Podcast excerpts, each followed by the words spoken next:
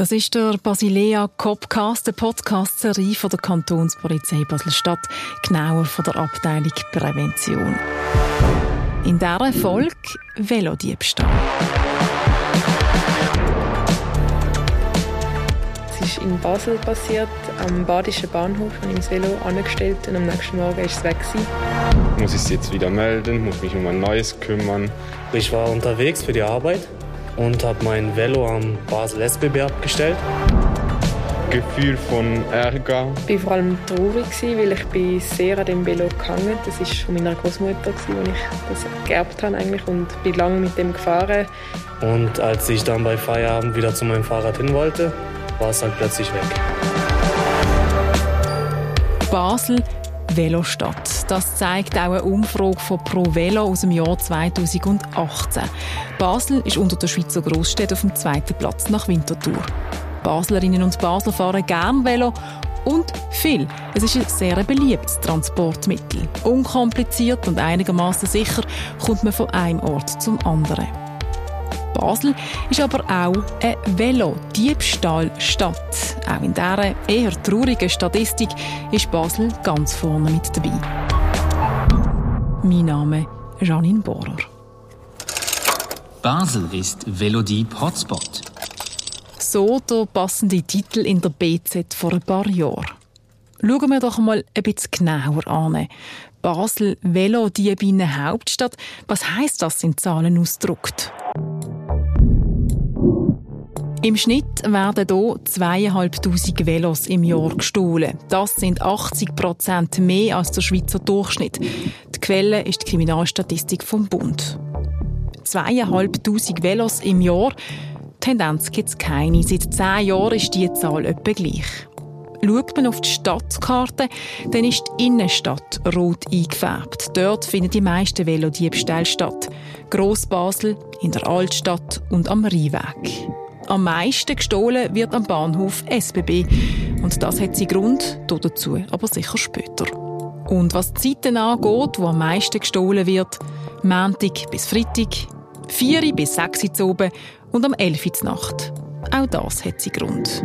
Die Aufklärungsrate von all diesen Diebstählen 20 Prozent. Wenn man das alles hört, stellen sich ja schon ein paar Fragen. Warum ist denn Basel so ein Hotspot zum Beispiel? Und was ist mit der Aufklärungsroute? Und wo gehen die Velos eigentlich an?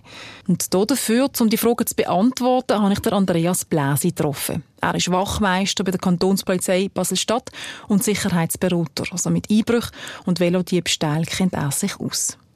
Wir beide wir treffen uns in seinem Büro. Kaffee für mich, Schöckeli auch für mich. Der Andreas Bläsi ist ein guter Gastgeber, er selber möchte aber nicht. Ist bereit, mir Rede und Antwort stehen. Also Basel ist natürlich äh, aufgrund von der Lage her, äh, wir sind hier im, im Grenzdreieck zwischen Deutschland und Frankreich. Wir sind eine Velostadt. Also äh, da hat man sowieso das Gefühl, äh, jeder Basler hat ein eigenes Velo. Es ist wirklich auch ein riesiges Angebot für äh, Velodiebe. Das wird sicher einer der Gründe sein, weil äh, ich denke auch eben durch die Grenzen werden viele gestohlene Velos weil relativ zügig und schnell werden über Grenzen verschwinden. Ich habe äh, vor kurzem einmal von einem Fall gehört, wo Velos hier gestohlen worden sind und 48 Stunden später hat man die in Marseille in einem Container gefunden, wo hätte nach Nordafrika verschifft werden dann muss ich sagen, hm, das äh, für mich schon sehr nach äh, organisierter Geschichte. Und wenn du dann bei der Täterschaft äh, schauen tust, äh, dann handelt sich das vermutlich um junge Leute, äh, die dort äh, einfach äh, Geld verdienen durch den Handel mit gestohlenen Velos. Die Aufklärung wäre für mich dann, wenn ich eine Täterschaft habe wo ich ganz klar kann nachweisen kann, dass das äh, der Dieb oder die Diebin war von diesem Velo. Also es dürfte äußerst schwierig sein, dort äh, effektiv die genauen Zahlen ausfindig zu machen, wie viel aufgeklärt worden ist oder eben nicht. Montag bis Freitag, ja, unter der Woche, äh, während den Arbeitszeiten, werden auch die meisten Fahrräder in der Stadt stehen. Man sucht sich dann wirklich die Örtlichkeiten aus äh, wo man so ein Velo kann stellen Die Innenstadt äh, mit größter Wahrscheinlichkeit schon wieder der Hotspot sein. Äh, aber was ich festgestellt habe in der letzten Zeit, wir haben auch äh, in der ganzen Stadt überall Einbrüche im Keller. Das heißt, da werden die Velo aus dem Keller raus werden sie gestohlen. Also äh, es ist wirklich eine oberbiersame Geschichte. Dann hast du das Gefühl, äh, mein Velo habe ich extra in den Keller reingemacht, damit es nicht gestohlen wird. Oder? Und dann äh, kommt einer in den Keller, macht den, den Lattenverschlag kaputt und äh, holt das Velo dort raus. Also das ist natürlich obermühsam. Wenn es aber darum geht, wirklich äh, Geschäft zu machen mit gestohlenen Fahrzeugen, sprich äh, Velo, dann sind es ganz sicher hochwertige Velo, die heute gestohlen werden. Weil dort kann man natürlich auch am meisten Geld verdienen. Also wenn jetzt ihr Velo, wenn sie jetzt hier rauskommen und ihr Velo nicht mehr da steht, wo sie es abgestellt haben, dann wissen sie ja nicht, ist es das entwendet worden oder ist es gestohlen worden. Und ich gehe jetzt mal davon aus, wenn jetzt das Velo aber einen Monat später nicht mehr aufgefunden wird, weil es einfach dort über äh, mehrere Zeit in einem Busch gelegen ist oder einfach nicht abgeschlossen, immer am gleichen Ständer.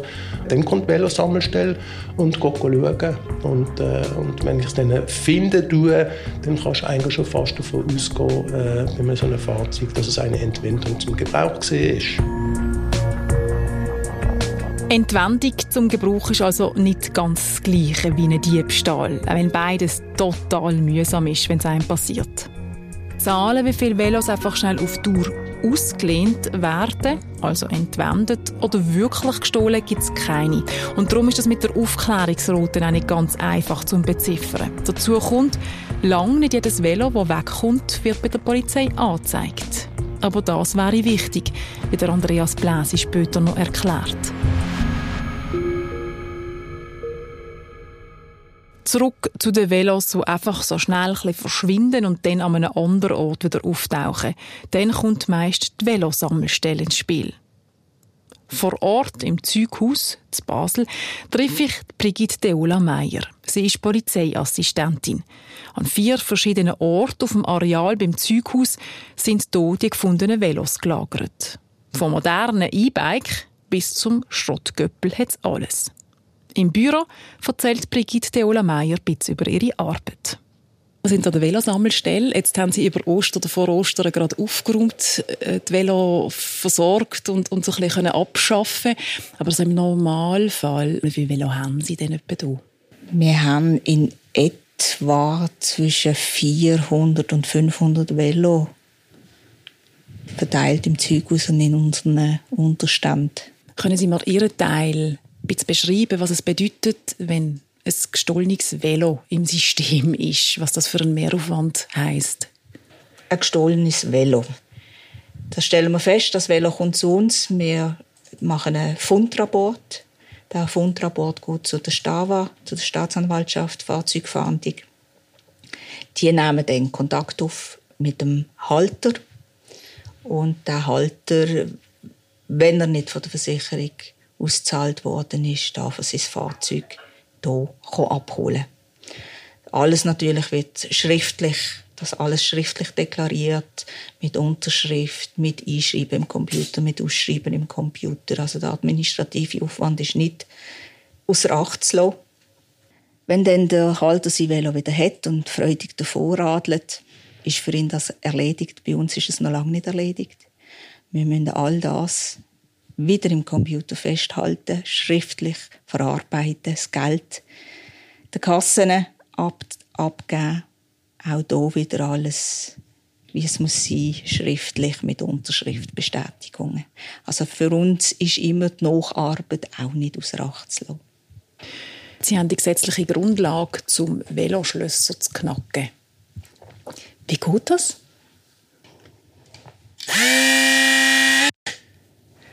Das ist ein Flex, ein Akkuflex, den wir immer bei uns haben. Wir haben auch noch größere auf dem Auto. Mit diesem Werkzeug hat es noch kein Schloss gegeben, das ich nicht aufmachen konnte. Wie lange haben Sie, um mit so einem Werkzeug oder auch mit einem grösseren Werkzeug ein richtig gutes Schloss zu knacken oder aufzuschweissen?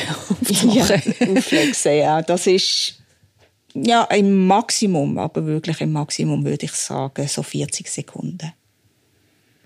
Ich muss zugeben, meistens sind die Banden sogar ein bisschen besser ausgerüstet oder sind der Polizei einen Schritt voraus. Aber wir arbeiten daran, dass wir ebenbürtig werden.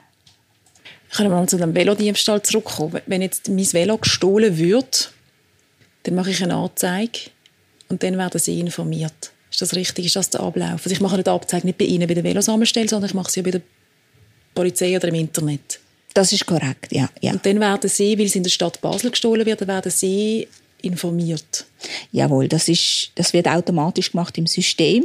Die Anzeige, die wird dann äh, überwiesen, sagt man dem, und unter anderem auch zu uns. Und dann werden wir unser System durchforsten, nach diesen Angaben, ob wir so ein Velo bei uns im Lager haben oder haben. Zusätzlich bekommt auch die Anzeige bekommt auch die Fahrzeugfahndung. Die machen das Gleiche, noch gesamtschweizerisch. Und dann ist natürlich das dementsprechend auch ein Aufwand, wo man stundenlang kann drin verweilen kann. Darum ist es wichtig, eine Rahmennummer und das Velo so gut wie möglich beschreiben mit Extras, mit Highlights, die das Velo hat. Ist immer gut. Viel Aufwand also, wenn ein Velo gestohlen wird.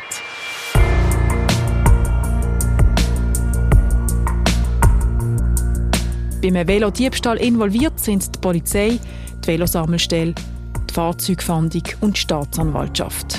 Jeder Fall bedeutet einen Aufwand von mehr als drei Stunden. Jede Stunde kostet etwa 130 Franken im Schnitt. Bei zweieinhalbtausend Velos im Jahr eine rechte Summe 975.000 Franken. Wow, das ist viel. Ein Riesenapparat, der dahinter steckt. Warum pocht also die Polizei überhaupt darauf, dass man trotzdem eine Anzeige macht, wenn es schon so viel Aufwand generiert? Wäre ja viel einfacher ohne. Also erstens einmal, es wird sicher so sein, dass äh, bei einem, bei einem äh, teuren Velo die Versicherung auch ganz sicher eine Anzeige will haben, dass sie eine Anzeige gemacht haben, wenn sie zu ihrer Versicherung gehen. Und das andere ist natürlich, äh, das ist natürlich auch wirklich ein Problem, dass es viele Leute gibt, die das Gefühl haben, ja, mein alter Göppel äh, über meine Hausratversicherung habe ich noch einen Selbstbehalt, sage ich jetzt, von 250 Franken. Äh, gekauft habe ich es auf dem Flohmarkt für 150. Also was soll es überhaupt? Da brauche ich ja gar keine Anzeige machen, es nützt mir gar nichts. Dann muss ich sagen, nein, das stimmt jetzt einfach so nicht, weil äh, unter Umständen wird das Velo zu einem späteren Zeitpunkt irgendwann gefunden. Und für mich ist es wichtig, dass alle, die einen Diebstahl äh, haben, wo ihr Velo wegkommt, äh, sofort eine Anzeige machen, damit überhaupt die Daten im System inne sind. Wenn die Velosammelstellen irgendwann Velo einsammeln, wo über längere Zeit nicht mehr rumgestanden sind und schon langsam angerostet sind am Boden, wie willst du so ein Velo wieder zurückführen an die Halterin oder den Halter, wenn du keine Daten hast?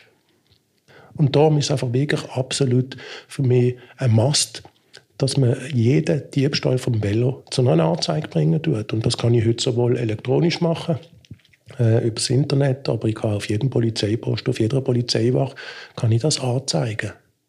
Okay, ich glaube, ich habe verstanden. Es ist wichtig für die Versicherung, für die Statistik und auch aus strafrechtlicher Sicht.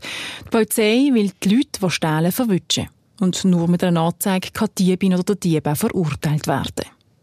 Noch besser wäre aber natürlich, das Velo würde gar nicht erst gestohlen werden. Also ich denke, es ist einfach wichtig, dass man das Velo abschließt. Und zwar mit einem guten Schluss. Aber wir erinnern uns. Das ist ein Flex. Wie lange haben Sie, um mit so einem Werkzeug oder auch mit einem grösseren Werkzeug ein richtig gutes Schloss zu knacken? Ja, im Maximum, aber wirklich im Maximum würde ich sagen, so 40 Sekunden. Schneller wie 40 Sekunden? Also warum braucht es denn überhaupt ein gutes Schloss? Also ich denke, es ist einfach wichtig, dass man das Velo abschließt, damit man die spontanen Diebstähle mal vermeiden kann. Für spontan Diebstähle, denke ich, ist ein gutes Schloss eins, das viel Metall in sich inne hat. Es spielt eigentlich keine Rolle, ob wir ein Zahlenschloss oder ein Schlüsselöffnungsschließsystem haben, das ist egal. Wenn eine Bande rum ist und die wollen Velo, dann können sie das beste Schloss haben, am besten Ort abgeschlossen oder eingeschlossen haben, die holen das. Das Problem an einem guten Veloschloss ist schlussendlich auch wieder sein Gewicht. Also ein anständiges, ein anständiges Stahlschloss, äh, wo wirklich verheben sollte, hat auch ein dementsprechendes Gewicht. Und äh, da schauen natürlich auch viele Leute drauf, oder?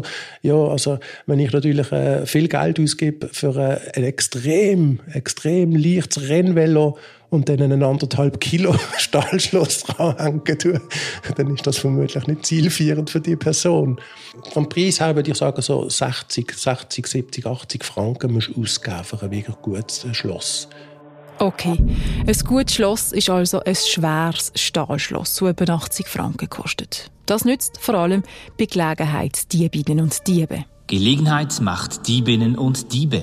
Abschließen ist also wichtig und zwar immer und überall, sagt Andreas Bläsi. Sogar bei mir daheim in einem Velokeller oder auch im Keller müsste ich mein Velo nicht mehr dran anschließen. Weil, äh, sind wir ehrlich, wenn ich in einem Mehrfamilienhaus Leute tue, Irgendjemand druckt mir in der Regel immer auf. Und wenn jemand noch fragt, wer ist da und ich sage Post, äh, dann äh, behaupte ich, 90 Prozent drucken denen auf. Und dann stand ich im Haus rein. Und ich gehe noch in den Keller runter oder in den Velokeller und gehe das aussuchen, was ich brauchen will. Also das war sicher ein Punkt bei einem Kellereinbruch, dass ich einfach den Lattenverschlag in Anführungszeichen noch zusätzlich sicher tue mit einem Veloschloss, mit einem guten. So weit, so klar. Was aber, wenn es ist in Basel passiert, am Badischen Bahnhof habe ich mein Velo angestellt und am nächsten Morgen war es weg. Es sind ein paar wenige da und ich sehe meins nicht mehr. Und da habe ich dann noch mein Schloss gesehen, das aufgeknackt wurde. Und als ich dann bei Feierabend wieder zu meinem Fahrrad hin wollte, war es halt plötzlich weg das Velo ist einem gestohlen worden. Und dann, was ist denn mein korrektes Verhalten? Dann ist es wichtig, dass Sie vorgängig, bevor es gestohlen wird, Sie sich einmal darüber Gedanken machen, habe ich eigentlich alle Daten von meinem Velo? Haben Sie die Rahmennummern? Habe ich die Marke? Habe ich die Farbe? Habe ich vielleicht noch einmal die Rechnung, äh, die ich dazulegen kann? Und wenn ich das habe, dann kann ich auf die Polizei gehen und kann eine Anzeige machen dort mit den Daten von dem Velo.